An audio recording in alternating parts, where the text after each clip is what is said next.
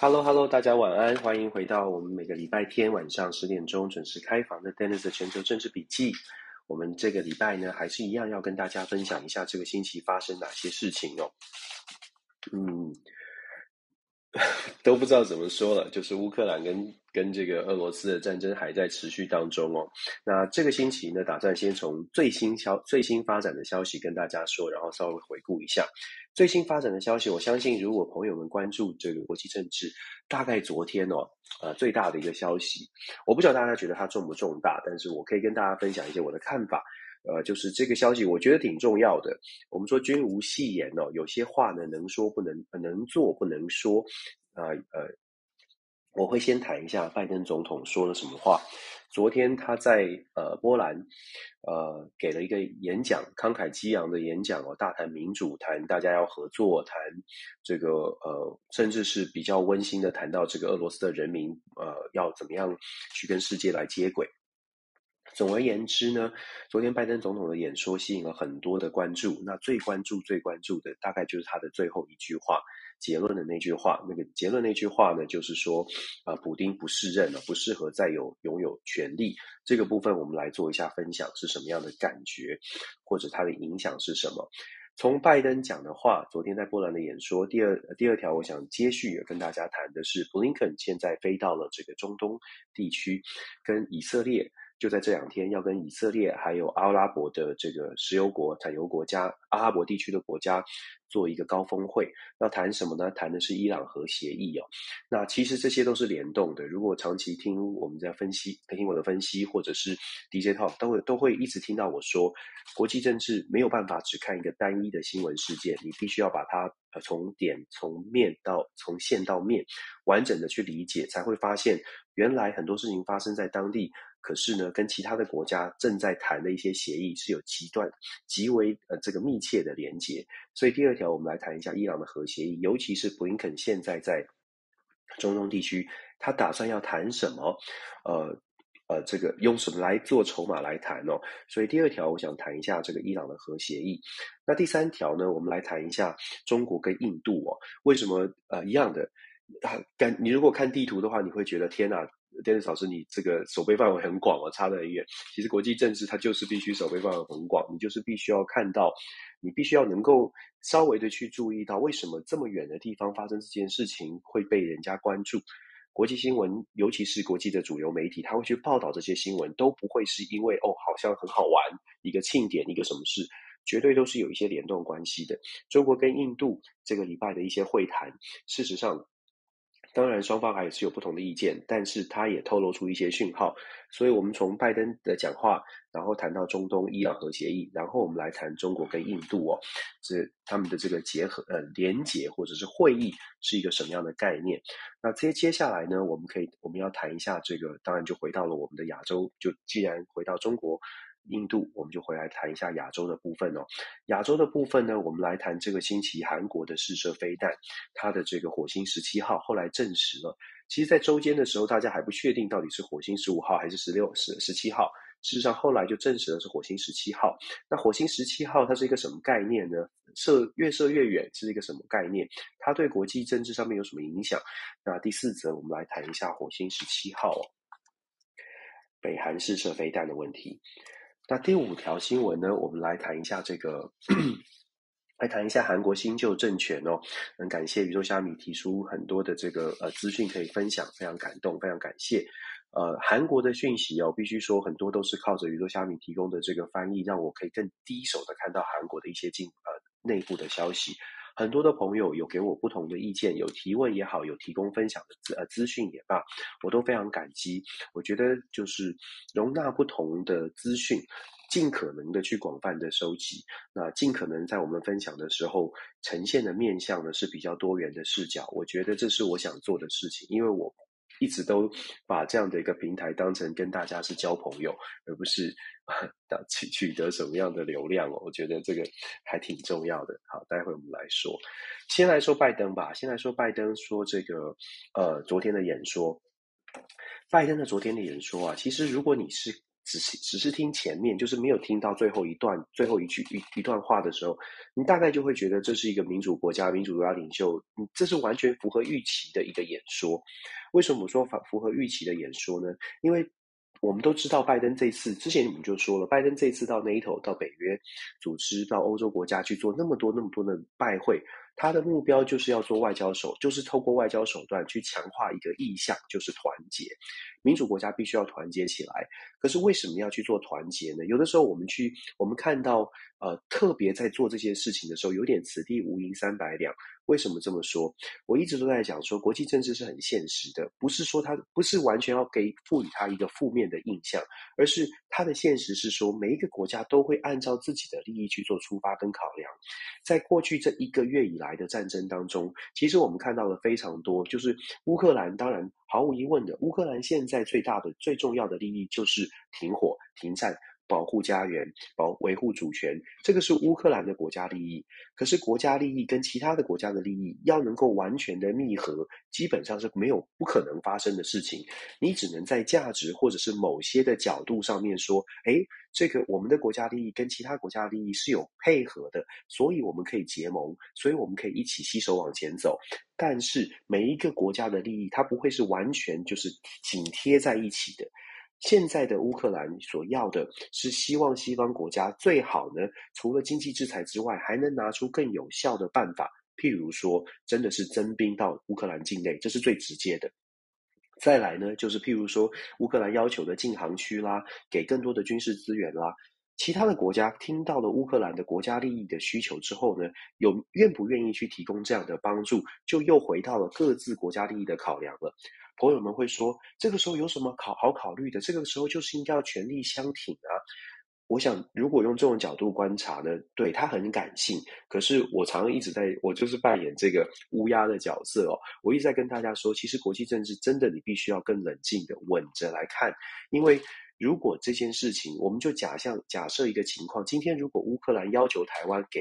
给这个把台湾的飞机大炮送到乌克兰，他做出这个呼呼吁之后，作为台湾的政治领导人或者是台湾的大家，我们愿意给多少？我们看到在台湾有捐捐款给乌克兰，这个捐款的部分，我想大家请呃这个慷慨慷慨解囊，就是做人道的帮助，这个没问题。但是因为我们距离很远，但是当你被要求说你捐捐战机、捐飞弹，那你你要捐，你可能也会觉得，诶，捐啊。不错，我现在就是要帮助他，这个是价值的部分，感性的部分。但是后续冷静下来想一下国际现实的时候，你就会想到，那捐了就代表跟乌克都跟俄罗斯宣战了，跟俄罗斯宣战，我们跟他无冤无仇。俄罗斯如果因为这样子觉得我们是仇敌，甚至俄罗斯有飞弹、有核弹，我们会不要担？我们要不要担心我们自己的安危哦？这个就是我们所说的感性层面，我们能做的，我们绝对会做。大部分的国家也都毫无疑问的实施是经济制裁，给予任何的军事的援呃这个经济的援助，或者是容纳呃这个乌克兰来的难民。我相信大家都看在看到欧洲国家都这么做了，但是更进一步的在在强调说更进一步的经济制裁，或者是更进一步的这个军事援助，我们有没有发现其实？即便是在周边的欧洲国家，都有不同的不同的想法。那当然，美国也有他自己的考量。这就是为什么我们在看这次的乌俄战争的时候，可以进一步的去思考国际现实是一个什么样的概念呢？大家讲是讲是讲要支持，但是为什么行动上面没有办法团结呢？拜拜拜登总统要飞到欧洲去团结什么呢？如果大家都觉得很理想的，大家都说要支持乌克兰，支持乌克兰这五个字很轻松哦。抱歉，支持乌克兰可以讲得很轻松，可是细节呢？乌克兰人、乌克兰的政府、乌克兰现在需要的是细节。你要怎么支持我？你要怎么帮助我？而且这个帮助是必须有效的。朋友们会说呢，呃，这个应该要这个团结起来，应该要突破各种的想法。只要团结，筷子握在一起呢，就折不断。一样的，这个是我们想象，理论上是这样。但是现实为什么难做？因为每一个国家的利益不同。你觉得我们加入这一把筷子里面可能可以成功，因为我们力量就大。可是同时，你对其他的国家的信任、信任程度会影响你觉得，诶，我加入这一把筷子，可是这一把筷子里面摆明了就有国家是我不信任的，所以我加入了，会不会它其实是假的？是这个这个好像以前叫做什么滥竽充数，是表达一个是一个意向，它并没有真心要支持。那如果我给了太多，譬如说我就宣布了，我截断了跟俄罗这跟俄罗斯的石油的这个运输，跟俄罗斯的石油进口，结果其他的国家说，哎，我我我切断百分之二十、百分之三十。每一个国家在这个在这个筷子堆里面呢，你要真的达成团结很不容易，因为毕竟是不同的国家，团结大概在自己的国家里面比较有可能，都都已经不容易了，都已经要呼吁这么半天，对不对？我们都一直在说了，团结在自己的国家都这么难了，更何况是跟别的国家做团结。这就是为什么我说，我们看拜登总统到欧洲，其实他凸显的就是到目前为止，整个西方民主国家针对乌克兰的帮助。意向上面是有共识，但是实际实行上是非常困难达成的，因为没有人，没有人是完，没有国家是完全一致的国家利益。这个星期呢，譬如说，我们就举例，这个星期德国，德国其实在这一场这个事件当中啊，一直被被放大镜，被拿放大镜检视。为什么？其实不能怪大家用放大镜检视德国，因为德国跟俄罗斯之间的石油这个能源的依赖呢是最高的，这个比例是非常高的。以大国来说，当然有一些小国依赖的比例更高一些。因为德国对于俄罗斯的能源依赖很高，所以大家都在看德国，你到底有没有破釜沉舟，有没有下定决心？可是朋友们也在听我说的同时，也可以去思考哦。大家都在看德国有没有破釜沉舟。其实你有没有想过，德国看回这些人是什么态度？德国人也许会心心里会想说：你们都在看我要牺牲多少，你们怎么自己不牺牲多少呢？我这样说好像很自私，对不对？但是我也必须再次强调，就像我一开始举的这个例子哦，如果今天乌克兰要求的是不是不仅只是华硕在俄罗斯必须要停止这个中这个生意的往来哦。如果他要求的是台湾，呃，派派我们的战机去送给他们战机，或者是如果乌克兰要求就是台湾给更多的军事上面的援助，那我们会不会有另外一份考量？德国也是如此，所有的国家都是这样。这个民民气民意是与这个舆论的压力，就所谓的西方民主国家必须团结的这个压力，确实有来到德国。那德国这个礼拜呢，也有做出相对应的回应哦。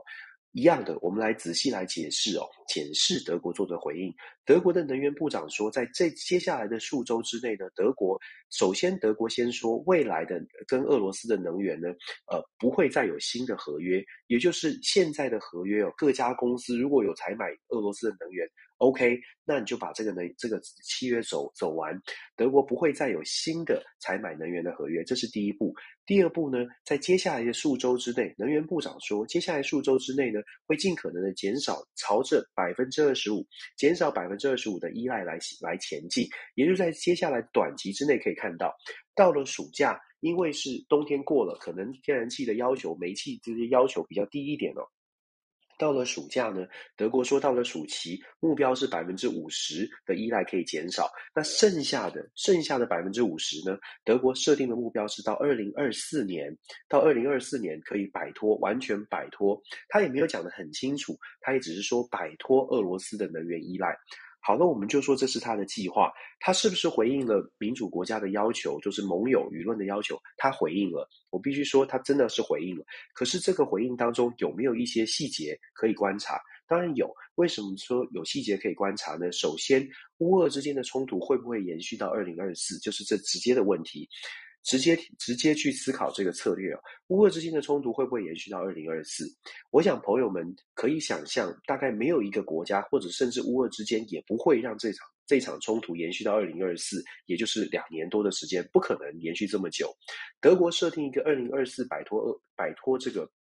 俄罗斯的能源要求，它有没有转圜的空间？这是可以思考的。也就是说，从现在到二零二四。如果说和平出现曙光，如果说乌克兰跟俄罗斯解决了，没有再再有冲突了，没有再有战争了，接下来的可能到今年，可能四月五月停火了。从今年可能整个二零二二年，大家对于俄罗斯还是很讨厌的，甚至二零二三年大家可能还是有国际的压力。但是如果再解延续下去，世界会不会重新回到跟俄罗斯采买天然气，或者是能源？这个大家可以思考哦。风声过了，风头过了之后，俄罗斯恢复到正常的状况，也许俄罗斯永远都不会回到大家喜欢的国家。但是，当你商业的利益考量进去，这些国家、这些商，就是所谓的能源商哦，或者是国家需要能源的时候，它只要不是在现在这种极端的分呃舆论压力之下，事实上就有办法慢慢的把能源的需求再次再次的回去。因为我们必须要说，还是很现实。俄罗斯送天然气、送能源到欧洲国家，以地利的位地理位置来说，它的成本就是低，这个是没有办法抹灭的。今天美国在这个礼拜呢，有跟欧盟国家签了一个所谓的一呃一百五十亿的立方尺的天然气的要求。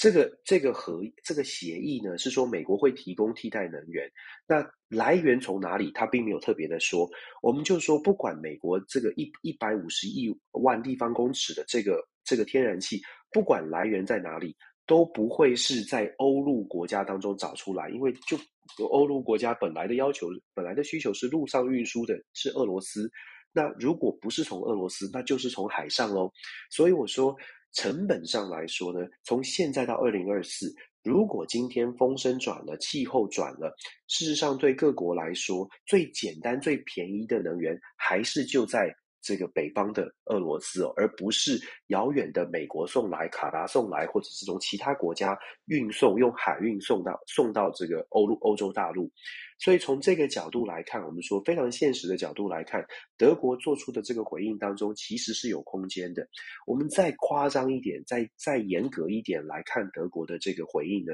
你就可以，其实我们可以想的是，德国跟俄罗斯之间的能源靠的是这个管线。那什么管线最近争议很大呢？这个管线叫做北溪二号，朋友们也听我说很多次了。北溪二号这个管线，如果德国真的说我们要摆脱俄罗斯的能源依赖，各位，北溪二号已经建制完成了，北溪二号是完工的，为什么没有用呢？现在是用所谓的呃这个审审查证照，审查这个完这个这个。管线的这个营运哦，要不要发给执照？这个部分德国政府卡住的。但是北溪号本身是可以运作的。我们要问的，我们会我们可以更更进一步去问或者是思考的是，如果德国真的要摆脱俄罗斯的能源依赖，其实他就说我们把德国境内的北溪二号给拆了。大家了解我要说的意思吗？如果德国是真的觉得接下来我们不跟俄罗斯打交道，真的要完全摆脱的话，就把北溪二号现在管线。在德国境内的，就下定决心就把它拆了，拆了就是破釜沉舟，拆了就代表不可能了。就算将来要建，那也是要又要重重新很长很长的这个计划。今天北溪二号只要继续在那里，那条管线在那里。它就有一个起死回生的空间，那这是不是德国的盘算？这是不是德国？这是不是最符合德国的国家利益呢？其实朋友们可以思考。我常常说，国际政治有的时候换位思考，你大概就会比较能够贴近为什么国家会做出自己的角角色。其实这也是我在带学生这个参与模拟联合国当中。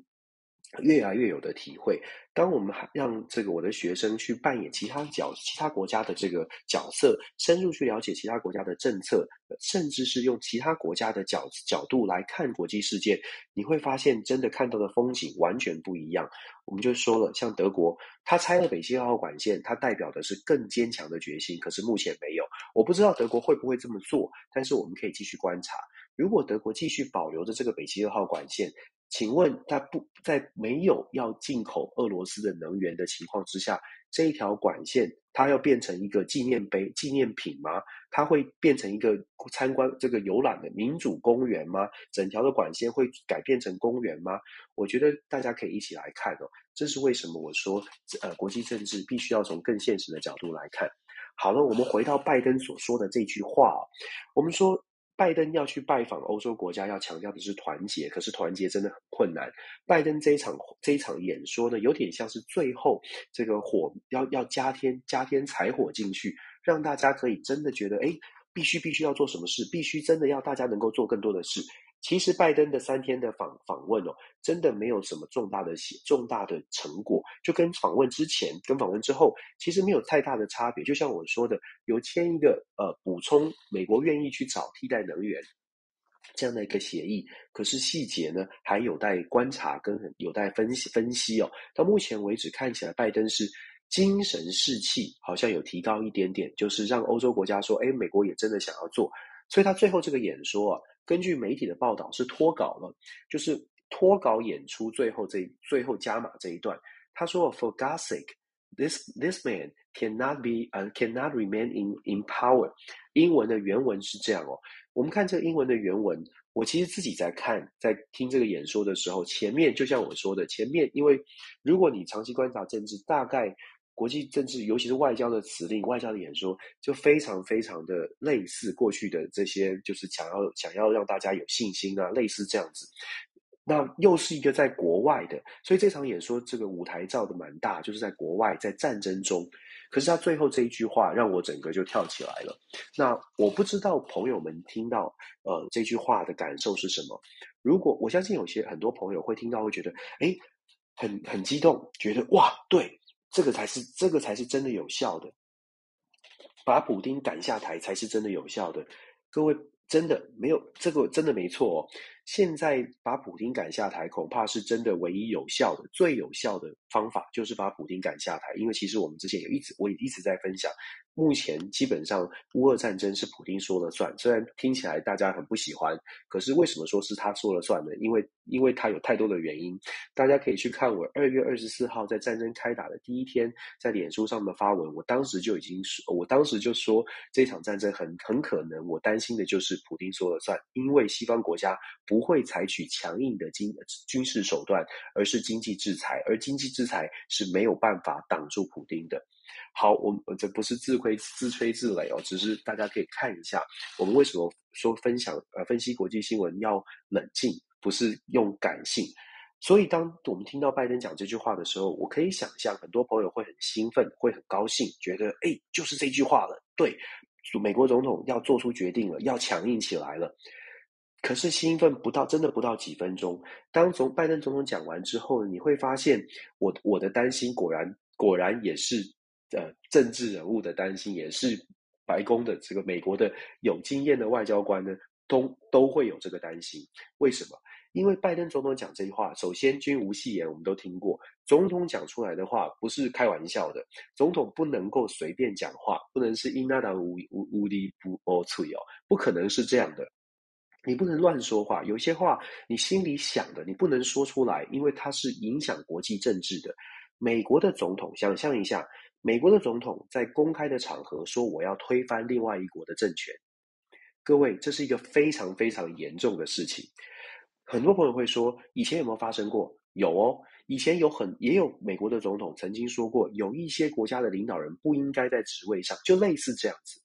强度可能不见得是这么直白，但是类似这样有说过。可是这个为什么特别呢？因为以前说的，譬如说说这个萨达姆·侯赛因，就是说海山，小布希说海山，或者是说呃说说这个古巴的卡斯楚，都有被美国的总统说过，这些人呢，这些领导人是不适任的，应该要应该要把他们赶出去，都有说过。但是说的时间点都不是在战争发生当中，都不是在战争发生发生当下。如果我没有资料没有错的话呢？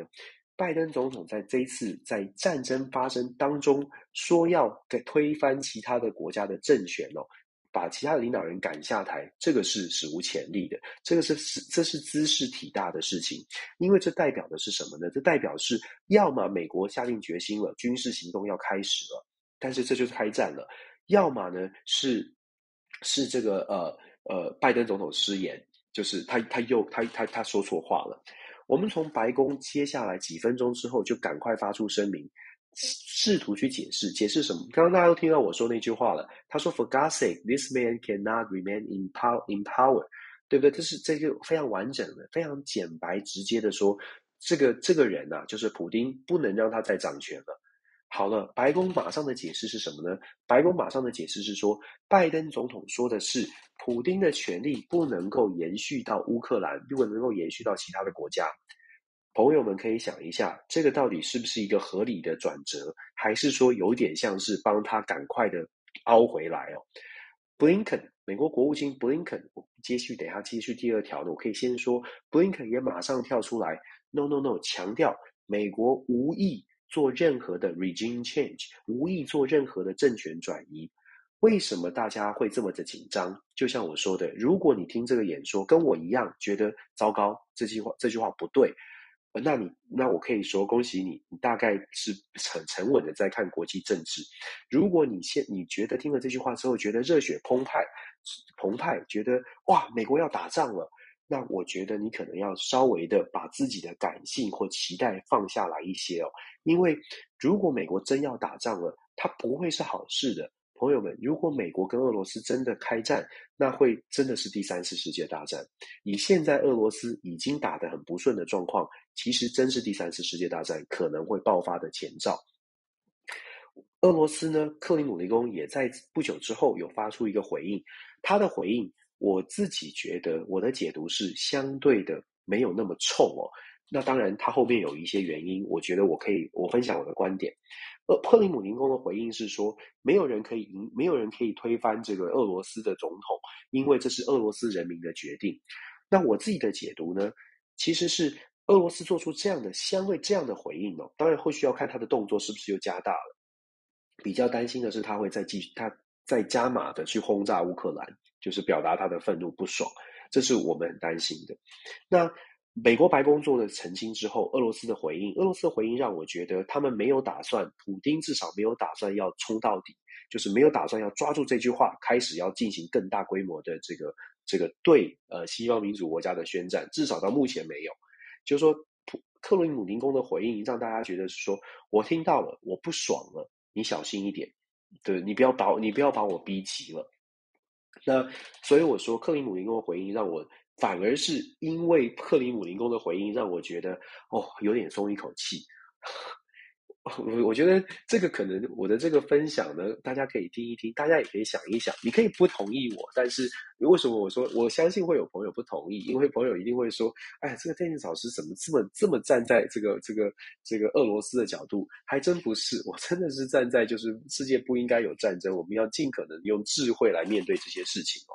那白宫做出这些回应，就像我说的，为什么在战争时候总统要特别的小心？尤其在这样的发言，推翻其他国家的政权，它不仅仅是对俄罗斯是一个是一个讯号。如果美国总统拜登真要做这件事情，他就必须要有相对应的军事行动做后盾，真的要做好长期的规划、长远的考量，就说我们真的要推翻他了。我们真要做行动，如果是这样，就像我我其实，在脸书上也有说，如果拜登总统真的决定要采取军事行动来帮助乌克兰，那么不是不不见得他是坏事。我们这样说吧，当然他会打仗，当然他会很激动，但是呢，至少表现出来的是有有思考到现在的经济制裁要等西方国家全部的团结起来做更进一步的经济制裁，其实难度很高，所以现在要改采用军事的行动。如果他真的是这样想的话，那至少是一种行动，至少是一种改变。可是从现在白宫的反应，很显然的不是这样想，而且也没有这样的打算，没有打算要真的介入到军事的手段来帮助乌克兰。所以我说，这次的我我自己会觉得这个脱稿演出啊，又是一个发言不精准的一个状况。拜登总统上台之后，其实有好多次发言不精准，当然。喜欢拜登总统的会觉得，或者是觉得这个呃这个呃民主党很不错的朋友，都会去去做一些比较正向的解释。我也觉得我们可以给更多的包容，毕竟这个总政治真的是日理万机，真的很复杂，真的很累。但是我还是会。呃，有点担心，就是作为一个总统，要非常小心说话。那拜登总统这不是第一次讲话，好像需要人家来做一些解释哦。其实这是令人担心的。那当然了，现在白宫、国务院都有做做出这个声明。然后就像我说的，克林姆林宫的回应让我觉得，好吧，还好没有把事情闹得更大一些啊。但是这真的是令人，这真的是要仔细的、仔细的观察。我们就说外交上面为什么这么多的细节可以看，尤其讲话要很重视哦。因为拜登总统这句话呢，马上真的是马上，呃，以色列跟所谓的阿拉伯的国家呢也有也有感受哦。我们说了，拜登说要推翻其他国家的政权。影响是姿势体大，因为看到的、听到这句话的不会只有是普丁，你听到这句话的还包括了所有跟大家政，就是跟美国、跟西方民主国家不这个意识形态不同的国家、不同的政权，他都会觉得你现在的意思是说，以后如果我们有意见不同。或者是我们跟你有冲突的时候，你也会这样对我吗？各位朋友，我们是在比较站在呃，一直以来我们跟民主国，我们都是民主国家，所以我们比较站在西方的观点来看事情。但是如果你站在非西方观点，如果尤其是看像是呃半岛新闻这些媒体哦，或者俄罗斯卫星通讯报，其实你就会发现，真的世界上有完真的是完全不同的观点。从这些观点来看的话呢，他就会觉得。你这是你这不是在威胁俄罗斯，你是威胁全世界跟你意见不同的国家，这个就是我们说的非常令人担心。而且国务院要赶快出来澄清，美国没有从来没有寻求 regime change，这是这是非常重要的讯号。现在布林肯飞到了中东，要去跟以色列以及阿乌呃阿拉伯的这些国家，沙乌地、阿联酋这些国家进行高峰会。他们高峰会要谈什么呢？他们高峰会主要的目的是要谈伊朗的核协议。为什么伊朗核协议对这些国家重要？我们看到的一个状况是，目前的伊朗呢，目前的伊朗现在是本来我们说二零一五年的伊朗核协议啊，大家会觉得说，哎呀，这个伊朗核协议啊，美国这个西方民主国家好像占上风，好像有一定的立场，所以伊朗伊朗核协议僵持不下。可是最近这一两个月是最近，尤其是乌俄战争开打之后，其实我们看到了很微妙的变化。伊朗的核协议啊，变成西方国家更积极的要去要去推动，而且要去谈成功。我们之前有跟大家分享过。为什么？为什么伊朗核协议本来可以慢慢谈，几轮都谈不下来？为什么现在西方民主国家开始出现一些条件交换？上个星期我们谈到了，像是英国，呃，伊朗放出放回了英国的人质，英国有各种的说法，当然都当然都会讲说跟伊朗核协议无关是两件事。可是其实种种迹象，包括上个星期媒体传出这个讯号。西方媒体传出什么讯号呢？传出美国在考虑要把伊朗的革命卫队从这个美国设定的所谓的 Foreign Terrorist Organization，就是外国恐怖组织的名单上面移除，考虑要移除哦，伊朗革命卫队，这是什么意思？这个是之前是。不可能没有想过的，就是耶，居然要把伊朗的革命卫队移除。我先在这边补充哦，伊朗革命卫队跟伊朗的这个正式的正规军是不一样的，但是他们是联他们是联合起来的，等于是说伊朗有正规军，有政府的正规的国民国民军队哦，就是国军。但是伊朗也有一个军，有一有一支军军事的组织叫做伊朗的革命卫队。这个伊朗革命卫队呢，有点像是它也是政府组织，但是它它负责的不仅仅是保护伊朗，它还跟其他世界上亲伊朗的组织是有合作的，所以我们等一下可以再进一步进一步的去说。所以为什么大家对于伊朗革命卫队，过去美国会把它设为恐怖组织？因为伊朗革命卫队事实上有帮助，像是也门的胡塞组织，像是黎巴嫩的反抗军，这些都是伊朗革命卫队跟海外的连结。所以伊朗革命卫队呢，是在过去就已经被列为这个革这个所谓的呃美国被列为被美国列为恐怖组织。被美国列为恐怖组织最大的差别是，只要被列在这个恐怖组织的名单上面，所有的美国美国政府就会认定任何人跟他做交易、跟他来往都是违法的。这个是按照，其实一九六五年美国就设定了这个法规哦，设定这个名单出来，然后呢，把它变得更加的落实，而且而且非常严格的在执行呢，是在九一一之后，美国总统行政命令一三二二四号是布希签的，大家可以想象一下那个时间点，那个时间点哦，基本上所有跟恐怖组织有关的。只要被列在恐怖组织上，它的经济封锁、它的互动的封锁是非常非常严苛的。你别想要，就是从美国的角度，美国政府，因为它这个行政命令以及他一九六五年做签的这个法案，它不仅仅是国防相关的部会会会在会介入，国防情报部门介入，重点是美国的财政部以及美国的所有的相关的经济单位都在都是一起来做这个呃恐怖组织名单的设定的。也就是说。对，只要被列上这个恐怖组织名单，他的他所受到的经济封锁，大家会说，哎呀，武装封锁不是，其实最可怕的，或者是压力最大的，其实是真的是经济封锁，因为这些武装卫队或者是这些单位呢，他也要买武器啊，他也要养活他的部队啊，他也要他也要有一些对外的对外的连接哦。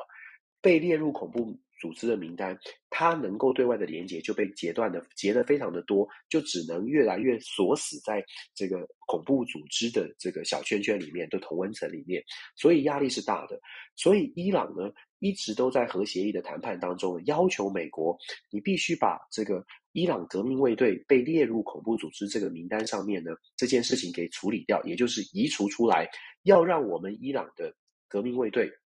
不要再被列入恐怖组织了。好了，这个条件呢、啊，其实过去没有考虑的。但是为什么上个星期就在这两个礼拜，媒体开始报道了，说美国白宫在认真的思考，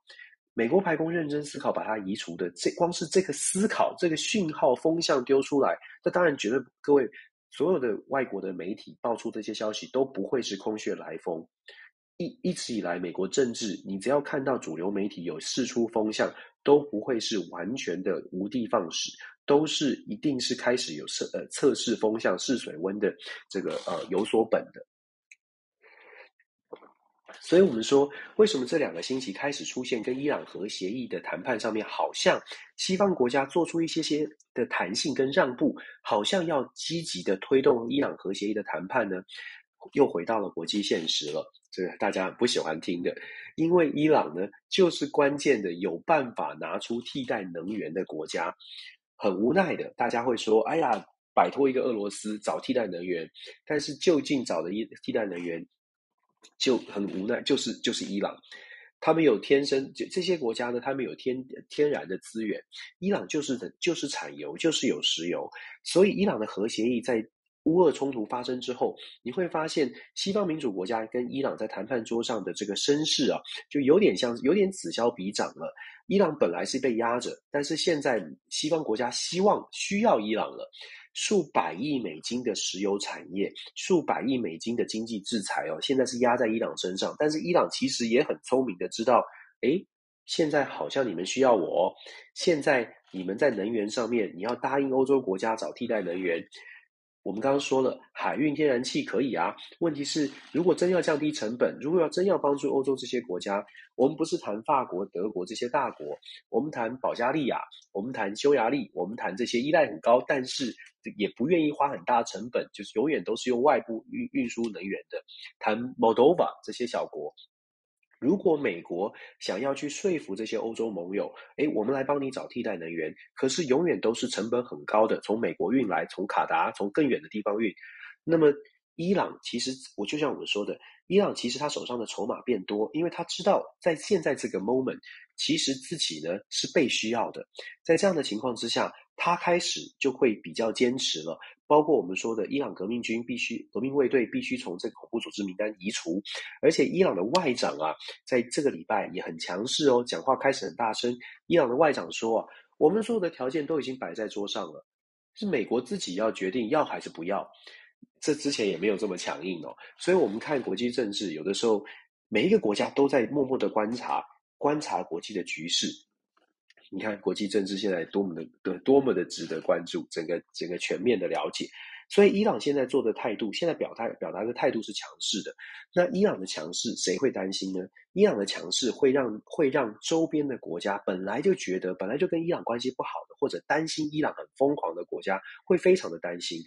我们要了解的是，从二零一八年之后，美国退出伊朗核协议，伊朗这个国家，它虽然在经济制裁当中，但是它的核子武器的研发是积极的在推动的。本来我们说它本来它是有核子的研发的能力，它在最近就从二零一八年美国退出之后，伊朗就开始非常努力的在研发它的核子武器。所以我们在新闻当中其实也看到，大家可能没特别注意，但是没过多久呢，就会看到一则新闻说，伊朗核协核子的浓浓缩铀的提炼能力、提炼的浓度已经来到多少了。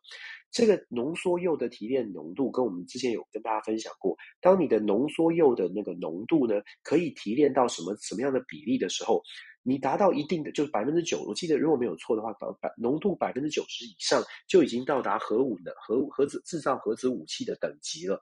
但是在这个过程当中啊，你要一级一级的升级打怪，事实上它是要需要时间跟技术的突破的。伊朗从一开始，二零一五年核协议签了，签了之后呢，是让他们不能再继续的提升浓缩铀的浓度了。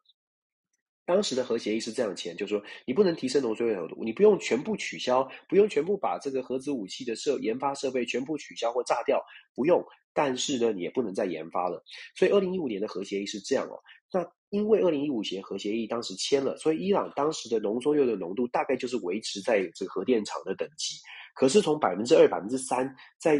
这个核协议移除之后呢，他们就从核电厂的等级慢慢慢慢提升。最新的这个报告说，已经达到百分之六十八，如果我没有记错，浓度已经来到百分之六十几哦。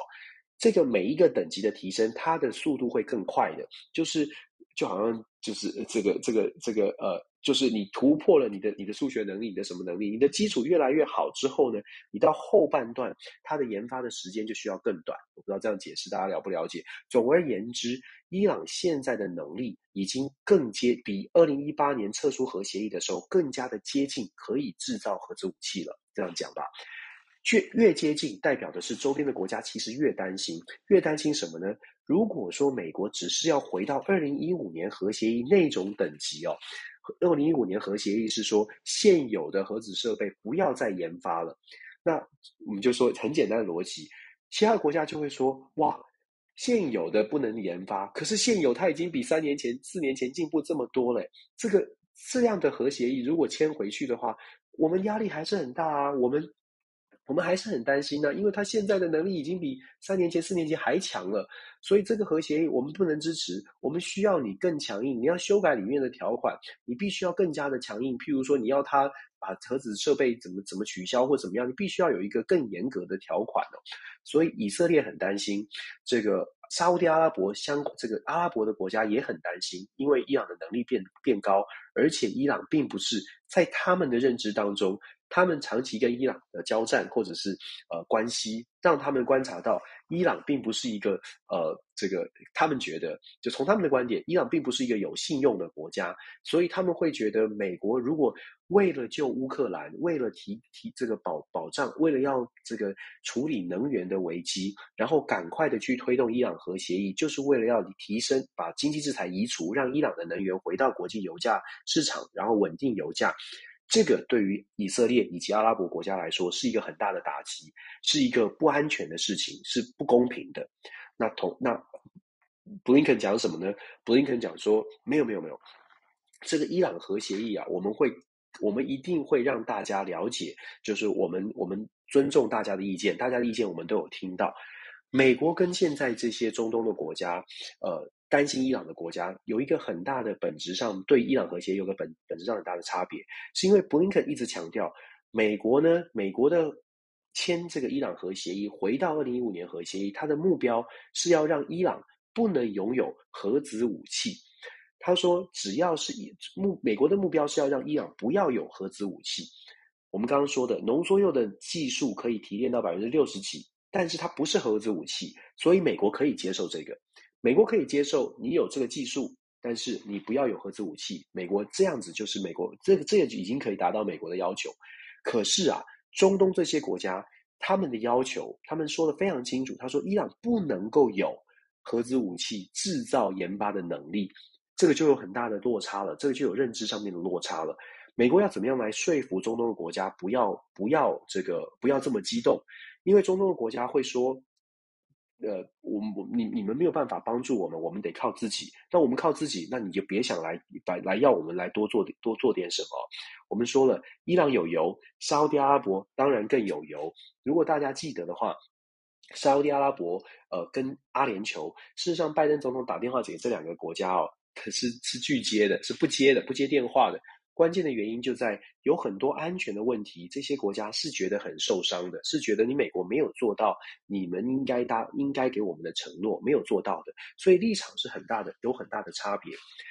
如果大家看看国际新闻，其实除了拜登总统这个礼拜发的这个说的这句话，昨天说的这句话之呃之外呢，其实星期五。在沙乌地阿拉伯也发生一件大事，大家可以上网查，其实蛮大的新闻。什么新闻呢？吉达就是沙乌地阿拉伯这个国家的吉达市，它是一个港口城市。这个吉达市呢，它有很很大量的储很大的储油草、储油厂、储油设施，然后它也是出口进口的地方，出口的地方。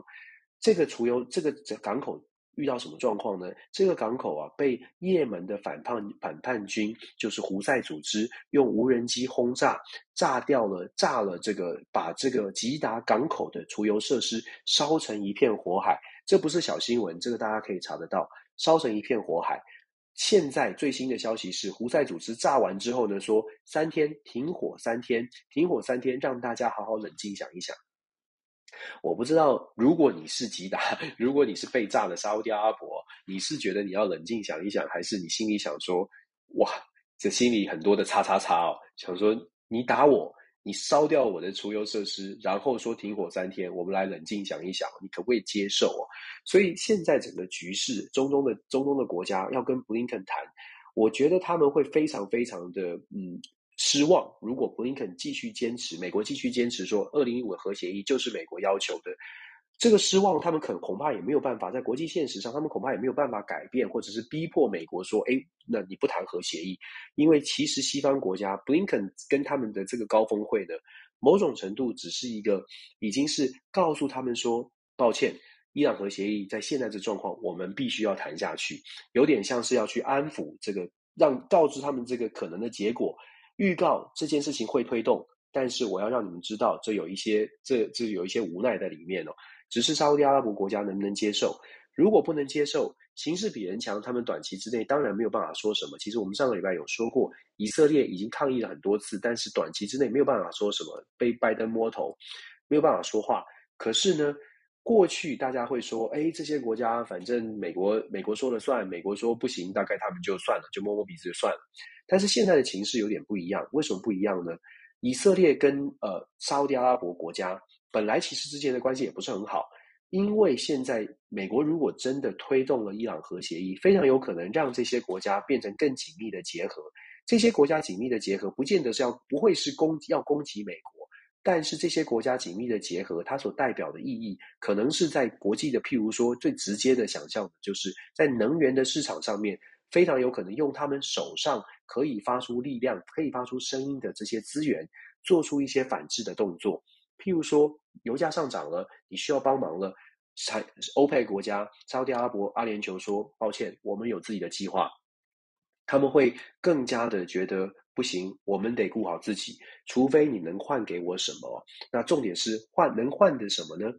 沙乌地阿拉伯国家在布林肯谈完之后，伊朗核协议谈判之后呢，如果他们还愿意跟美国继续保持友好的关系，我相信他们可能会要求美国提供更多的军备，或者是要求美国给予更多的这个呃什么样的安全保障。但是如果他们觉得已经对美国失望了，或许他们将来在欧佩国家。在跟美国的关系，尤其是当美国说要求呃能源增产的时候呢，他们的反抗的力量，他们的这个自主性哦，讲好听一点，就是说讲另外一个角度，就是自主性会更高一些。当当他们的自主性更高，我们其实可以想象的是，这个世界美国说了算。我们之前就说了，美国说了算的时代可能过去。那接下来在这件事情乌俄战争之后，所影响的是。美国所采取的行动，如果让一另外一群人更加的不满意，那么未来美国在世界的影响力，恐怕他的这个说话的分量就会再度的往下哦。讲到这里呢，大家会说，这个 Danny 老师，Danny 老师啊，好像一直在怀疑美国，一直在觉得美唱衰美国，怎么回事？为什么你要唱衰美国呢？你不在美国教书吗？就像我们说的，我们要讲的是分析整个的局势，就是从我们的观点去理我们的理解。不是带着说我要批评美国或批评哪一个国家，我的态度一直都是这样。为什么我们说这些讲讲出这些观点，或者是甚至觉得美国的它的影响力会衰退？反过来要说，反过来我也要说，美国的影响力衰退，我说了很多次，美国的影响力的衰退，它不代表说美国没有能力再重新有影响力。我希望这个大家可以很清楚的理解。美国的影响力衰退，那是因为在政策上的决定，在政治上，或者是现在美国的名气是觉得世界与我无关。美国整体的民意，它反映出来的是，我希望先把国内顾好。朋友们可能会说，哎，不会啊，这个乌克兰战争大家都很重视。我们就以一个最简单的例子哦，在美国，我们说最简单的例子来看。当美国的主流媒体之前全部都在报道乌克兰，但是上个礼拜呢，大家只要去打开美国的媒体看一下美国的乌克兰的报道的比例，就是以头条来说，前面几则新闻，你会发现上个星期前面几则新闻已经不再是不是乌克兰，是最高法院大法官公听会的内容。民主党、共和党的攻防是美国媒体的头条。我讲这个呢，其实他告想要跟大家分享的是，反映出来的是什么？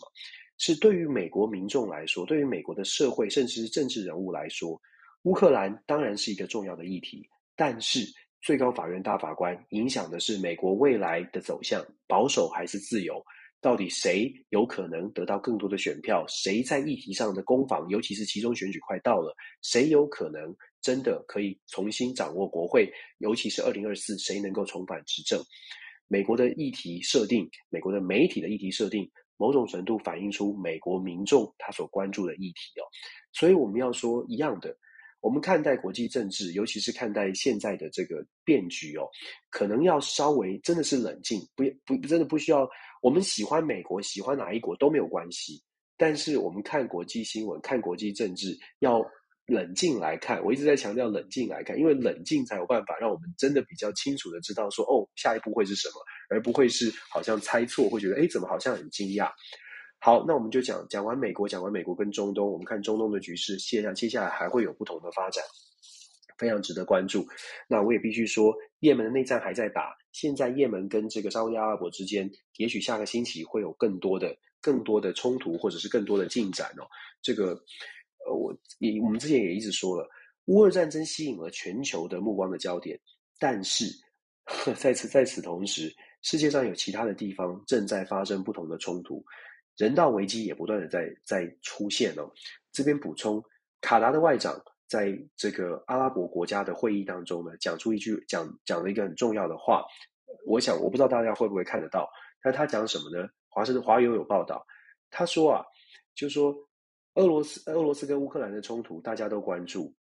也造成了很多的人道的危机。可是他也呼吁西方国家去正视一个问题，就是在乌克兰发生的人道危机。其实，在世界很多国家，尤其在中东地区，始终没有改善过。我们跟大家讲过，阿富汗的事件，从阿富汗阿富汗从去年八月撤军之后，阿富汗境内有没有人道危机？也门的内战，现在十几万人流离失所，甚至有饥荒，有没有人道危机？非洲的伊索比亚内战，没有人关注，没有媒体的焦点。有没有人道危机？超过五十万人，联合国统计可能有五十万的孩童或孩人平民百姓，当然有数以数万计的平啊孩童是是处于可能没水没粮的情况，它是不是人道危机？缅甸的事情是不是人道危机？其实我们要讲的呢，就是说我们在看，尤其我觉得台湾很幸运，但是也需要大家更冷静。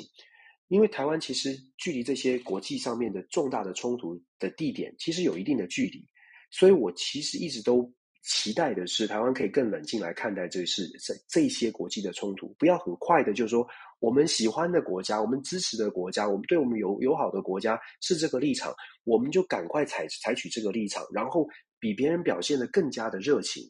这个是我不太理解，或者我希望大家可以真的用我们自己的角度好好的来理解。我们不在其中，我们就应该，我们可以有这个空间更更理智来看，而不是我们不在其中，但是我们积极的想要把我们的心、我们的感情投入其中。如果我们这么做，可能我们的做法，甚至我们的想法跟立场，就会就会有，就是就是会偏颇的，就可能没有办法做到我们自己利益。我常常觉得台湾也是某种程度也是非常好心，就是我们都忘记先思考我们的利益是什么。我今天一开始的举例就是这样，我们都忘记先思考我们的利益是什么，但是就就就跟着大家走，我觉得这是批判性思考吧，大家一起一起来做多一点的思考，我们的利益是什么？哎呀，听起来又很现实、很自私，对不对？国际政治嘛，好吧。第三条延续来讲，讲完中东对美国的态度，我们就来说中国跟印度吧。这个礼拜啊，其实这个礼拜我们可以看到，在乌俄冲突之后，有很多的变化出正在出现。中国跟印度啊，其实，在克呃这个克什米尔地区的这个边境的冲突是很激烈的。虽然他们打仗的方式，大家如果记得这个国际新闻，他们打仗的方式可能丢石头啊，然后拿步枪打，就是小规模的传统性的冲突。可是那个情绪是很高的，中印之间的边境的纷争是非常非常的这个 intense，就是非常激紧紧张激动的，就是这两个国家中印之间是有冲突的。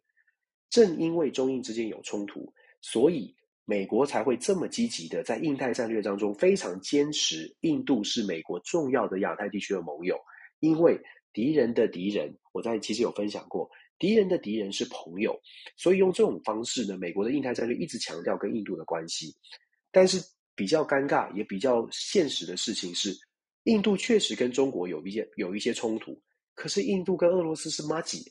我们要说的是，印度跟俄罗斯是好朋友的。这个好朋友远追溯到五零年代、六零年代，当大家不喜欢印度的时候，事实上，俄罗斯当时的苏联是印度的盟友，就是唯一挺力挺呃呃印度的。这个大国就是俄罗，就是当时的苏联，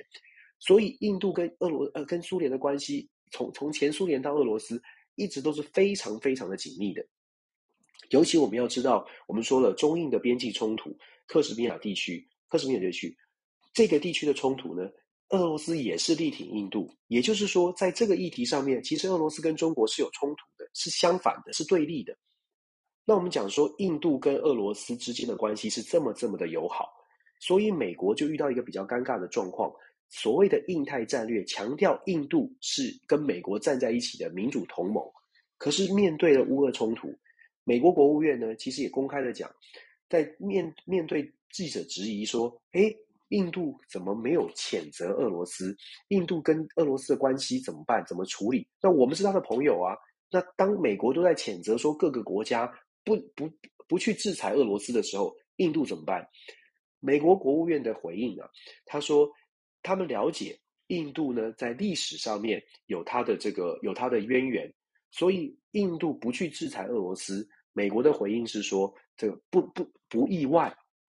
没有强没有重话，没有没有骂。他说，unsurprise，不意外。所以这这个是不是叫做双标？我还是抱持了一个一定的这个态度，就是这就是国这是。如果你了解国际政治的现实，你就知道这也不需要责责怪或批判说什么双标，这个是这个叫做国际政治的现实。你的国家利益，你考虑的是在这件事情上，在这个国家跟这个国家之间的关系上面，什么是这个国这两国关系的基础？什么是这两国关系当中这个国家想我们的国家想要得到的？对美国来说，跟印度之间的来往。他想要得到的是在围堵中国的印太战略上面得到合作。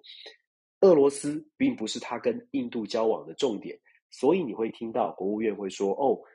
美国对于印度不制裁俄罗斯呢，并不意外，是觉得不满意。”我刚刚忘记讲前一个字，他说 “unset” 呃 “un” 呃呃 “unsatisfied” 吧，还是他说不满意，但是不意外。这个就是有趣的地方，也是观察国际政治每一角我们可以。仔细去解读的，当你说不满意，但不意外，你就可以看得出来，美国在印度的态态度上面，尤其是印度对俄罗斯的态度上面，其实美国是没有办法改变，印也知道自己是没有办法改变或说服印度，在这样的机会当，在这样的情况之下就去做改变的。美国没有办法改变印度，可是现在中国跟印度之间的来往呢，恐怕会让美国觉得有点担心。为什么？因为我们说中印之间的边境是一个很大的冲突点。对于印巴之间的冲突，中国的角色，那中国的外长王毅这个礼拜做了一个大家之前就说意想不到的拜会，拜会了印度，跟印度之间是不是真的能够产生破冰？其实没有这么容易啦。就说中国要跟印度把关系拉好，透过几次的会议，难度很高很高，基本上是一个破冰可以观察。但是如果就此就说中印之间有可能合作了，然后把这个美国的印太战略给破局。也没有那么快，但是我们说这是一个征兆，这是个迹象。尤其是中印两国现在在俄罗斯的议题上面都有他们比较接近的立场哦，都抱持的是中立，都抱持的是不想跟俄罗斯撕破脸。在这样的情况之下，他们是有一些共通点的。我们说一开始就说了，国家利益哦，国家利益不会是完全契合的，大部分的时间。国家的利益，你如果能够找到贴近自己国家利益的，那这个时间点，这件事件就有可能结盟。可是呢，如果说在其他的议题上面有分歧，还是有可能这个看起来是盟友的，都有可能是分分道扬镳的。那现在中印之间有这样的一个有这样的一个迹象出现，其实对于美国来说，他就必须要赶快来做做一个思考，或者是大家都要做一个思考。中印不只是中印哦，中国的外交部外交部长王毅最最近这这个礼拜飞了很多地方，其中还包括飞阿富汗。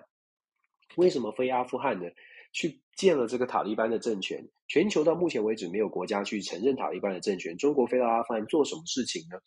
基本上飞到阿富汗，他跟塔利班谈的，以中国的立场还是一样。中国的利益是什么？中国对于塔阿阿富汗的利益，第一个是边境上面不希望阿富汗乱到让中国必须会会受到骚乱。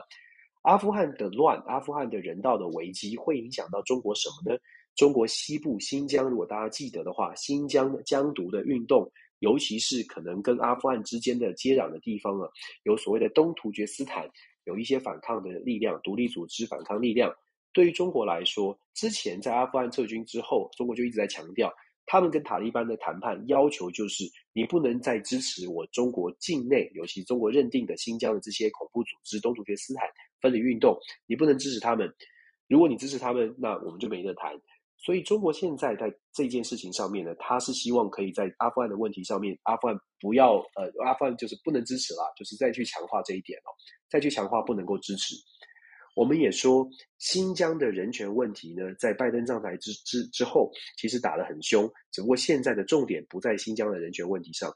新疆的人权问题会不会被再拿出来讨论？其实我们可以后后续可以来慢慢观察。为什么说可以观察呢？如果中国持续保持一个中立的态度，那如果美国打算要用各种的经济，要加码所谓的经济制裁的手段，可是推不动中国，中国在这个时候，北京当局如果在这个时候就是不愿意选边站，怎么办？或许，或许我们说有这种可能，就是新疆的问题会再次再次拿出来，透过新疆的问题来做经济制裁，这个是有可能的，所以我们可以后续来观察。那。中国现在，北京当局现在跟印度、跟跟所谓的这个南亚的国家开始破冰，开始做连接。某种程度来说，我们不想看到所谓的新冷战，也我也不觉得会有所谓的新冷战，或者应该是重新解读什么叫做新冷战吧。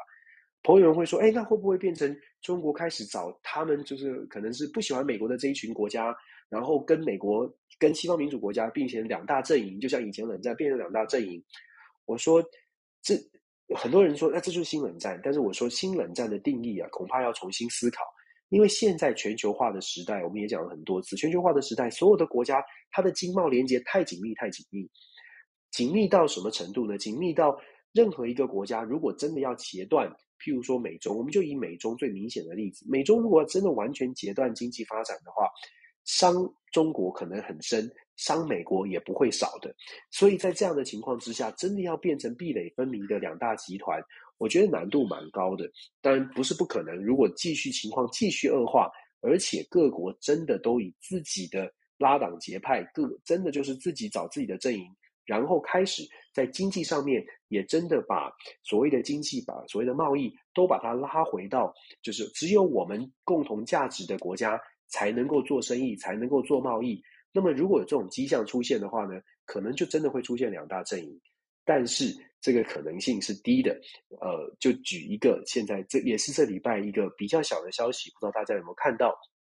美国政府呢，戴琪贸易代表宣布了要取消三百五十几，如果三百五十二、三百五十四项吧，对中国的贸易的关税。就在就在这么多的纷纷扰扰当中，做了一个这样的决定哦。他是不是事出善意？我觉得一样。我们后续继续看，美中之间的贸易关税的问题，其实吵了很久。那在这段时间，突然呃，不能说突然，就是一直都有讨论说，在关税的部分到底怎么解决？三百五十几项的关税呢，在就在这个礼拜进行了一些解封，进行了一些解套，移除了。它是不是一个善意？那大家可能会说，诶，怎么会有善意？美中现在这么竞争，怎么会有善意？就像我说的。看表面上面是言辞交锋，但是很实际的现实，生意还在做，利益还在继续。这个就是为什么我们要很冷静的来看，不要跟着政治人物的情绪起伏。我们看的是扎扎实实，到底发生什么事情哦？中国有没有做出相对应的回应呢？其实也有。为什么这么说？你如果看中国政政府公布的什么样的消息，公布中国政府公布的消息是说，在美国的中国企业。必须要更加强自己的审计的审计的规范、审计的报告，来配合美国政府的相关的法规。中国政府有这样的一个呼吁跟宣示哦，所以双方有没有有没有一些善意，或者是上面上面吵的战狼吵来吵去，实际上的作为，尤其是在经济上面、经贸上面，有没有开始出现一些特别的、特别的一个呃一个呃改变呢？这我我我觉得我们可以观，我们可以看下去哦，因为太多的种种的迹象显示，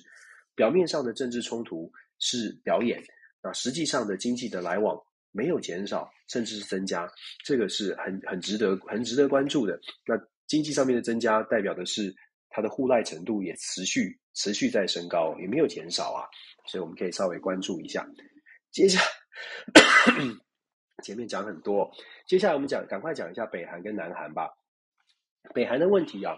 北韩一样的，北韩。我们一直说他是选我选我选我，很希望被人家被美国看到，因为经济制裁压得北韩很重。北韩这个礼拜发射又试射飞弹了，这个今年以来已经试射无数次了。那光是一月就七八次七次吧。那今年以来试射这么多飞弹，每一次比比每一次呢，感觉起来是更加的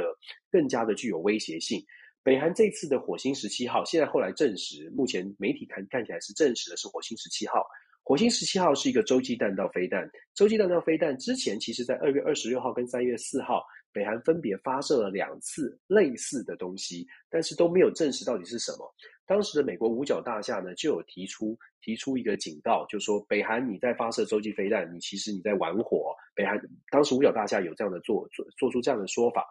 北韩当时的回应是说：“没有没有，那不是洲际弹道飞弹，那是卫星，那是我们在试射我们的卫星相关的太空相关的东西，是卫星。”那北韩当时是这样的说法，但是现在呢，因为火星十七号真的是试射了，所以就证实了，其实二月二十六号跟三月四号就是北这个呃五角大厦当时所五角大厦当时所说的试射洲际弹道飞弹的前置的作业。所以其实北韩它在这个弹道飞弹的研发跟技术上面。想说的是，他的这个能力确实是在提升当中。那北韩射这个飞弹，是不是真的想要打美国呢？我们先说这个飞弹做出来的这个试射的结果。试射的结果呢，二零一七年试射的火星十五号，火星十五号也是洲际弹道飞弹。它试射的方式是射到高空，然后用射用这个用算这个弹道，如果改变角度的话，可以打到哪里？射程距离可以到哪里？我相信很多的专家可以去做更仔细的解释哦。我用非常简简单的方式去说，所以它试射呢，它当然不会调这个角度会打到别国，它都是试射的方式都是射到往往高空射，然后看能射多高，然后去推算推算那个抛物线，如果调整角度会到哪边。在二月二零一七年的时候，当当时它的试射的高度来到，如果没有记错，应该是两千八百公里。当时的高度啊，当时的高度大家会觉得呃四千多公里，抱歉，四千多公里。当时的高度已经推推算，火星十五号是可以打到华盛顿 DC 的。这个对美国来说就是压，就是威胁。我们一直说美国置身事外，因为它的地理位置的关系，很多的国际冲突跟它很远。可是当时二零一七年呢，就已经有一个警讯，就是说北韩的洲际弹道飞弹已经能够打到美国本土，而且跟以前不一样，不是打到加州，是打到华盛顿 DC。但是我们也必须说，这是推算出来的结果，而且呢，就算能够打到，当时火星十五号其实没有太大的把握说能够打得准，因为勉强射程距离到的话，你怎么能够算得准呢？可是现在又不一样了，火星十七号试射的距离到高空的距离已经来到了四千多英里。啊，三千八百五十，呃，我看到的消息是三千八百五十多英里，它换算出来是将近六千公里的高空。如果把角度调整的话呢，它代表的意思是说，它它绝对可以打到 DC，甚至是可以打到这个呃太平洋，呃大太大西洋，抱歉，打到大西洋，等等，打到美东过去哦，等于是可以飞过去。那既然它的射程范围是可以比较轻松的飞过去，那它的准度当然就推推断它的准度是提升的。讲了这么多，其实就是讲说北韩的军事实力是提升的。北韩军事提实力提升，对美国有没有威胁？当然有。可是呢，对北韩的金正恩来说，可能也是有点时不我与。就是他的明明他就已经这么大的威胁了，明明他都已经发展出这么强的武器了，可是可是世界上这个这个重点就是就是焦点。美光灯的焦点就是打不到他身上，因为乌俄战争，因为其他地方太多事情，所以怎么样都打不到他身上。所以对于北韩来说，这个金正恩他恐怕它的试射还会持续。但是有一个重点是时间点，我们还是要说，四月十五号对北韩来说是一个大日子，是太阳节，就是金正恩的爷爷的生日，明旦。对于美北韩整个的政治体系，太阳节是一个很重要的政，呃，是一个很重要的日子。太阳节要展现出来的是北韩的国力，所以金正恩试射这些飞弹，尤其是火星十七号的试射成功，可以让他的太阳节上面有东西可以说。太阳节重要重到重点到什么重要到什么地步呢？如果金正恩在太阳节当中是没有出现的。大家就会很惊讶，就会很紧张，就说：“哎，他是不是身体出出状况？”二零二零年就是一个最好的例子，金正恩就真的没有出现太阳节，当时就引起了全世界，不只是北韩，全世界的揣测，说金正恩怎么了？身体是不是不好了？怎么回事？那不管怎么样，事实上，金正恩现在呢，他在四月十五号他要展现出来的对内这个火星十七号的试射成功，他对内展现的是我们有能力，北韩有能力打倒，就是对抗万恶的这个西方世界。那另外一部分呢，当然，他也是向西方民主国家表示，我是有这个能力的，我需要你赶快来跟我谈。只不过，我想金正恩呢，如果他如果说他一样，如果他很理，他够理智的话，他大概也知道，现在这个试射飞弹呢，就算是试射飞弹，也大概不会把这个俄罗斯跟乌克兰之间的冲突这个焦点转到他身上，除非金正恩真的不理智的，真的把这个试射飞弹，不但是不但是试射飞弹，而且还真的瞄准了哪一个国家啊，真的是打了人家。可是这就会清，这就会开启另外的战端了。所以，如我们必须，我们就说，如果北韩呃够够理智的话，他现在对外的这个重点可能还是一个宣示意味，说我的军事实力到达这样子。重点可能还是放在对内的宣传。但是如果呃，就说真的金正恩感受到超级大的压力，甚至他的政权受到了威胁，他可能才会铤而走险。以目前至少目前的情报看起来，金正恩好像还没有在国内政权受到呃受到危机啊，得到这个政权好像会动摇的这个危机，好像还没有出现。所以我会说，对内对外呢，他的目标可能现在以对内的目标为主哦。四月十五号的太阳节宣传北韩国兵兵强马壮，可能是金正恩现在呃比较重要的事情。那至于说经济制裁、移除经济制裁跟美国的谈判。我想他大概知道，短期之内俄罗斯乌克兰的呃冲突哦，会把他们的这个排序，北韩的排序排到后面一些。最后很快的谈一下韩国，其实韩国我们还要继续观察，就是我们我们刚刚说过，感谢宇宙虾米帮我一直都长期以来帮我翻译韩国的新闻，非常感谢。我们只能说，就是最新的 update 是说，韩国呢现在的这个交接啊正在进行当中。那其实两大阵营是。不是非常的融洽，也就是说，文在寅现任的总统跟即将上任的尹锡悦，这个交接的阵营交接的过程，并没有想象当中的顺利。虽然尹锡悦上台的当选之后呢，有强调说，哎，国民团结，我们找一些人不同立场的人来组成组成这个交接的委员会，感觉起来是要有一个团结的共共识。但是，但是呢，因为呃，尹锡悦也说，哎，要针对文在寅的政政府有一些弊案，也会做一些追查，再加上一些呃。政治上面立场本来就不同，新仇旧怨加起来呢，事实上文在寅跟尹锡悦其实一直都没有机会见面，但是最新的消息展呈现出来是他们打算要见面了，打算要有一个晚餐会，双方开诚布公来谈一谈。这就是我为什么我说我们后续可以观察，尤其下个星期为什么有趣，我自己也觉得有趣，因为这两个人呢、啊，文在寅跟尹锡悦，尹锡悦是文跟文在寅曾经是非常。我不敢说是不是麻吉，但是至少文在寅是在尹锡悦的任内，他是检察总长，而且双方是有很多的合作的，就是过去有很多的合作。但是呢，后来因为一些事件才闹翻，闹翻之后，甚至尹锡悦跳出来变成了挑战文在寅，在竞选的过程当中，对于现现在政府的表现有多诸多的这个批判，这当然就这当然是很正常的事情。只不过文在寅跟尹锡悦现在即将有一个破冰破冰的见面。它会不会影响呃未来韩国的这个呃整个的交接的程序？然后我们说了，韩国其实现在面对的呃内内政跟外外交的问题都很多。内政的问题呢，尹锡悦上台之后会直接面对的收入呃所得分配不均的问题，不同的族群，女性、男性，不同的族群的这一一些争议哦。呃，如果大家看像尹锡悦他呃取消所谓的妇妇女部，如果我们翻译想这个这个名词没有搞错的话，这个妇女部哦，事实上这也是一个很大的争议。韩国我们在选举之前就说了，女性呃所谓的 Me Too 的行动，Me Me Too 的这个运动，事实上在韩国女权呃也是被关注的焦点。那尹锡悦所代表的阵营过去可能会被批评稍微的不尊重女性，那这个部分呢，接下来韩国的尹锡悦的政政府能不能够去改善它，或者是把它更加的激化？韩国的选举，我们说了，它的结果告诉我们，韩国现在是非常两极化的，胜负只差百分之一，非常两极化的一个现象。在两极化的现象，尹锡悦到底是要把可到底能不能够把韩国变成比较团结的，把它凝凝聚起来，还是说尹锡悦上台之后，其实没有办法做到国民团结，变成更加的分裂，更变加更加的两极化？我们这个就是我们要看的观察的重点。外交上面呢，之前也说过，目前接下来这两年。韩国的国会还是自由派掌权，也就是文在寅的政文在寅的政党还是占大多数，占了六成。所以尹锡悦打算要在外交上面做极大的突破，我觉得会有一些拉力，不是不可能，不是不能做出一些重大的宣示，但是会有一些拉力。韩国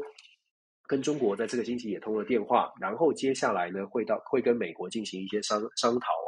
我觉得尹锡悦的外交非常有可能走向比较亲，当然是会比较亲美。跟日本的关系也会稍微好一些，跟中国会保持一些距离，这是一个呃大的方向，呃，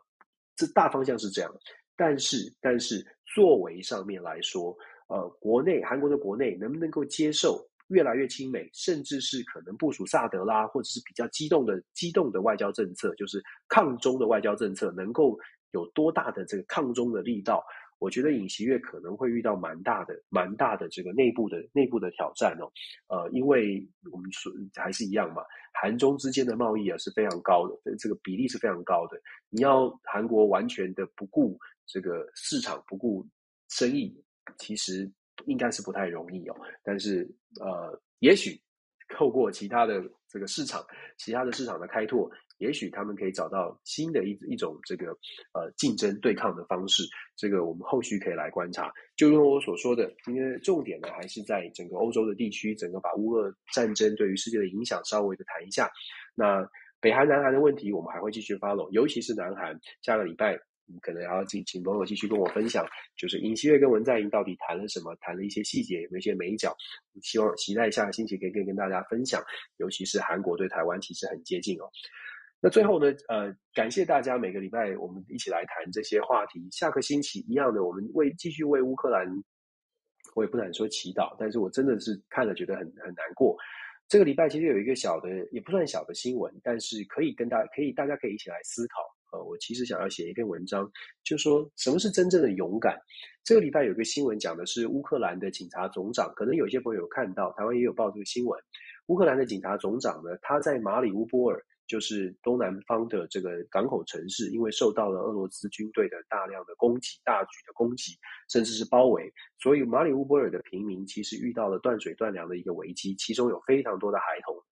所以警察总警察总长呢，他就提供了一个说法，他在推特上面说，他愿意投降，他愿意当人质，拜托俄俄罗斯的军队开人道走廊，让孩童出来，让这些老弱妇孺可以可以离开哦。他说他投降。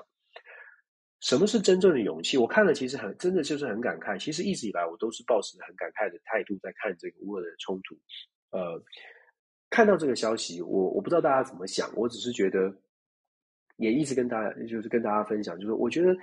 战战争非常非常的不对，但是我同时也觉得有你在战争当中，你会看到很多的面相，尤其是很多的呃政治人物的面相，然后看到的这么这么残酷的现实。然后你会想说，我们在我们我们我们喜欢看到的勇敢，尤其是我们在外面，不是在当地，我们想要看到的勇敢是乌克兰军队反抗，积极反抗，勇奋奋勇奋勇抵挡，乌克兰的泽伦斯基带领大家战到最后一兵一卒。这个是在我们外面的人看到的，觉得对，就是这样，就是民主战胜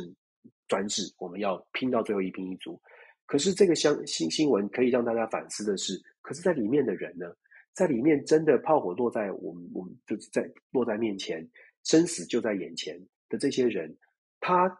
他如果不想勇敢的，他如果只想守住他的孩子呢？他如果只想只想赶快的平静下来过日子呢？就是我我会我看到这样的新闻，会很多的想法，或很多的反思，就是真正勇敢是什么？是带领大家站到一兵一卒，还是说我们赶快的用什么样的外交的手段？可以让世界落幕。呃，我觉得这个是当当年芬兰，芬兰是这样，芬兰话。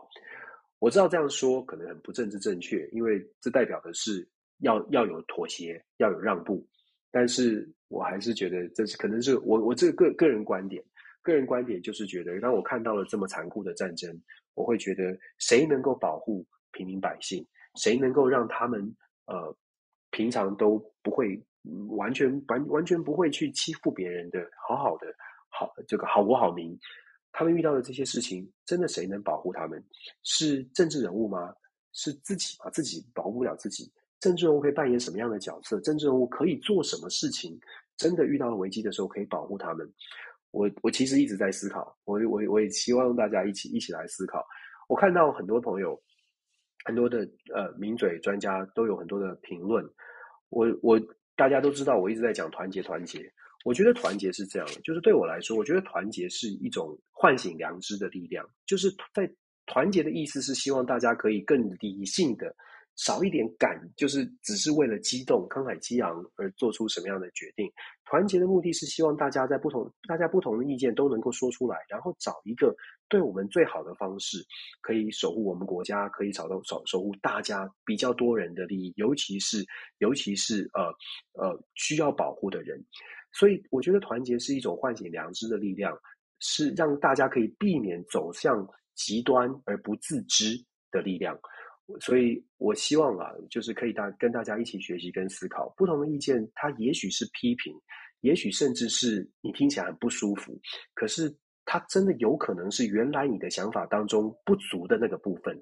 这个这个，我觉得好缺好缺哦，因为在。现在的乌克兰，我们都在讲启示、启示、启示。可是我会，我发现有一些有一些朋友，或者是有一些呃人的得到的启示，是越来越往同温层的方向去前进。就是可能是批有有的批美国，有的批俄罗斯，但是好像缺了一点这个共，就是中间的中间点啊。所以我说中间观点嘛，有的时候两边都不喜欢我，没有关系。但是我觉得，如果说大家愿意想一想。在中间里，在在中间的观点里面，有一些东西是各自的极端的思考当中缺乏的事情。我觉得这真的是挺重要的。呃，看看乌克兰，看人民，看你可以看政府政治人物的反应，你也可以看人民的反应。不同的角度，真的会有不同的想法。然后再加上，如果你在当地跟我们在遥远的地方挥着旗帜在加油，那真的也是不一样的。我我只能希望，就是大家都理智来看看待这个事情，而且是真的是保持着比较多的同理、比较多的同情，而不是希望说好像好像猜好像在为为为什么国家队加油一样啊！赶快打赢，赶快打，赶快打，用力打！我我我其实看到我都会觉得很很很可惜，因为这个这个到底带动的是什么样的情绪呢？带动的是我们我们自己觉得很兴奋，然后如果别人如果身边的人没有这么兴奋的情绪，就会开始会不会出现一些隔阂？会不会出现？哎，你好像你怎么不支持乌克兰呢？你怎么你怎么不不不骂俄罗斯呢？你是不是有什么问题？你是不是是是哪一哪一边的人？国际政治啊，真的可以更广的来看，国际政治不是。不是不是扮家家酒，也不是情感的事情。国际政治是很现实的，而且国际政治回到我说的，它不是单一事件，它必须看点之外看面，呃，看线跟看面。今天我们带大家跟大家分享的，为什么我我分享国际新闻总是会扯这么这么远？因为你我讲完之后，我想大家可以理解，这么这么远的事情，阿拉伯吉达被打了，跟他有什么关系？都有关系。全部都有关系，吉达被打了，跟伊朗核协议有关系，伊朗核协议跟乌俄战争有关系，通通都是连在一起的。你缺一个部分，你就没有办法看清楚，你就会继续觉得，哎，就是只只是这样而已。对，所以想跟大家做这样的一个分享哦。我们不用，呃，对，呃，有，我也说，有些人看到这个，有些人会骂普丁，然后批评普丁，然后说普丁很傻，普丁怎么样？我我我一样是所以，我我我也我也跟大家说，世界上没有哪一个国家，任何一个国家的层级，不会有哪一个国家的政治人物是傻的，是呆的，是笨的。真的，一个一亿四千万人口的国家的领导人，他不可能他不可能是个傻子，尤其在非民主的国家，他更不可能是傻子。朋友们，在民主的国家，透过选举，你可以说民主政治就已经很多勾心斗角了。想象一下，专制国家他要怎么样才能上位？大家看剧都看了很多，这种勾心斗角，在专制国家，他可能是要杀头的，他可能是会被毒杀、会被暗杀的。他玩的政治可能比民主国家还要更脏、更黑暗、更可怕。纸牌屋，大家如果觉得很可怕，那你想象一下，在俄罗斯或者在专任何专制政权要上位，是多么多么的艰艰艰险狡诈，要能够生存。能够挤到这个位置上的人，他有可能是个笨蛋吗？我们喜，我们如果很高兴的是，很想要说，呃，我们可我们可以不喜欢俄罗斯，我们甚至不喜欢中国大陆，不喜欢北京当局，但是千万千万要非常谨慎的来面对所谓这些领导人，千万不能觉得真的，千万不能觉得他们是傻的，他们是笨的，他们是无知的。我觉得，如果朋友们会有这种想法，那很要要非常的小心，因为这些人都有一定的政治历练，否则根本不会在那个位置上。不管大家喜不喜欢，作为政治人物到那么高的位置，不会是傻的。对，我我我看到有一些评论在说：“哎呀，这些人好傻，这些人无知，带俄带着俄罗斯军队深陷这个泥淖，打不出来，就是很笨。”真的，真的不是这样，千万要小心哦。我们我们谨慎看待哦，比比较理智一点。心里想他们失败，心里想他们输，那是一回事。但是如果要觉得说他们无知无能，我觉得这是有一定的差距的。大家一起来思考吧。我我我逆风说话，大家包容包容。下个星期还是一样，每个礼拜都跟跟大家一样，在同一个时间，星期天，如时间许可的话，都在星期天晚上十点钟呢，跟大家分享这个礼拜我看到的国际政治的新闻，跟它背后我有什么样的观察。同样的，我也欢迎大家给给我批评跟指教，如果有任何的呃角度可以跟我分享，我都很乐于去了解，因为我刚刚就说了。国际政治呢，它有很多的面向。那有些面向，也许你得到的消息比我还要更、更、更、更准确。那我也很乐于把它参考在呃加入在我的思考里面做评呃做评估跟做分享哦。希望透过这个礼一个礼拜一次的时间，还有当然平常的 DJ Talk，我们透过这种评论呢，带大家或者是不要说带大家，这样很很嚣张，跟大家一起学习。我真的抱持的态度是这样的，我每一次面对麦克风、面对镜头，都用同样的态度。我希望我在跟你说话，在听的朋友，你是我的朋友，你问我这个问题，我用我的观点告诉你，诶，我在这件事情上怎么想？我是你的朋友，我没有要成为网红，不管有没有人听，我的态度都是一样的。我们不是要成为网红，我不是要追求流量，我也不是为了要按赞数。我希望台湾团结，我希望台湾可以理智思考，尤其是